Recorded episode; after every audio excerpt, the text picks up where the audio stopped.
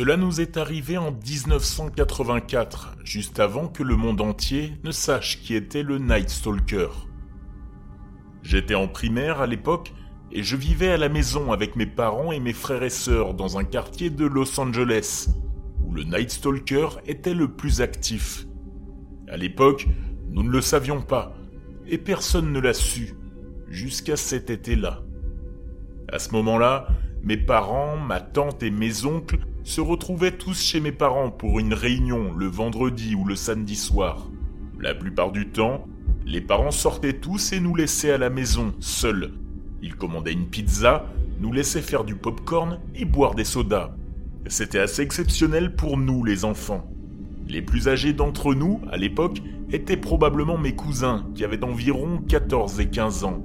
Les autres avaient 13 ans, et moi, j'étais le plus jeune. Un soir, tous nos parents, nos tantes et nos oncles sont venus, et ils ont fait comme d'habitude, ils nous ont commandé des pizzas. Et je me souviens que c'était la première fois que nous avions un magnétoscope.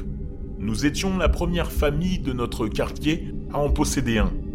Nous, les enfants, devions rester seuls à la maison, et mon cousin avait loué deux films.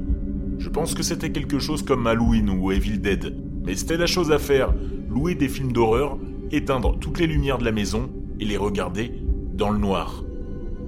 Cette nuit-là, nos parents nous ont laissés, nous les enfants, à la maison. Notre ancienne maison avait une pièce supplémentaire construite comme un salon ou une salle familiale. Nous avions la vieille machine à pop-corn qui utilisait de l'air chaud pour faire du pop-corn et la pizza et les sodas étaient tous là. Comme nous étions nombreux, beaucoup de jeunes enfants ont été virés du canapé et des fauteuils inclinables et ont dû s'asseoir par terre. Cette pièce avait une longue porte coulissante en verre qui menait au patio extérieur. Au fil de la nuit, nos cousins, les plus âgés, nous ont joué des tours pour nous effrayer, nous, les plus jeunes, alors que nous étions assis dans le noir à regarder un film d'horreur en mangeant du pop-corn. Il se faisait tard, et il n'était pas inhabituel pour nos parents de rentrer à la maison bien après minuit, vers une ou deux heures du matin. Comme souvent, il sortait manger, puis allait voir de la musique live dans une cantina mexicaine. Comme je l'ai mentionné, nous, les plus jeunes, étions étendus sur le sol, avec juste un oreiller pour assise. Ma sœur était, elle, contre la porte coulissante en verre. Cette porte coulissante en verre avait des rideaux typiques des années 80, du sol au plafond. Ma sœur était juste derrière moi, et je ne me souviens pas exactement des détails qui ont mené à cela, mais tout d'un coup, elle a poussé un cri très fort. Nous avons toutes et tous sursauté, et bien sûr, nous avons pensé qu'elle avait fait ça pour nous faire peur. Mais elle tremblait et était en larmes. Ma cousine s'est levée et est allée la voir et lui a dit qu'il y avait un homme devant la porte coulissante en verre qui essayait d'entrer. Il devait penser qu'il n'y avait personne dans la maison parce qu'il faisait nuit et que toutes les voitures étaient parties.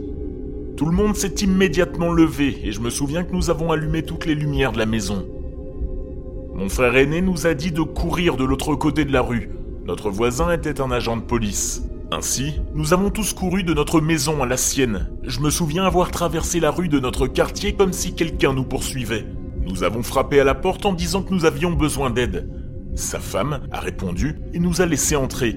Puis, c'est là qu'il est sorti de sa chambre. Je me souviens qu'il a pris son revolver que cette chose ressemblait à l'inspecteur Harry. Il a également pris sa grosse lampe de poche et a indiqué à sa femme d'appeler le commissariat. Nous sommes restés avec elle pendant qu'il allait chez nous.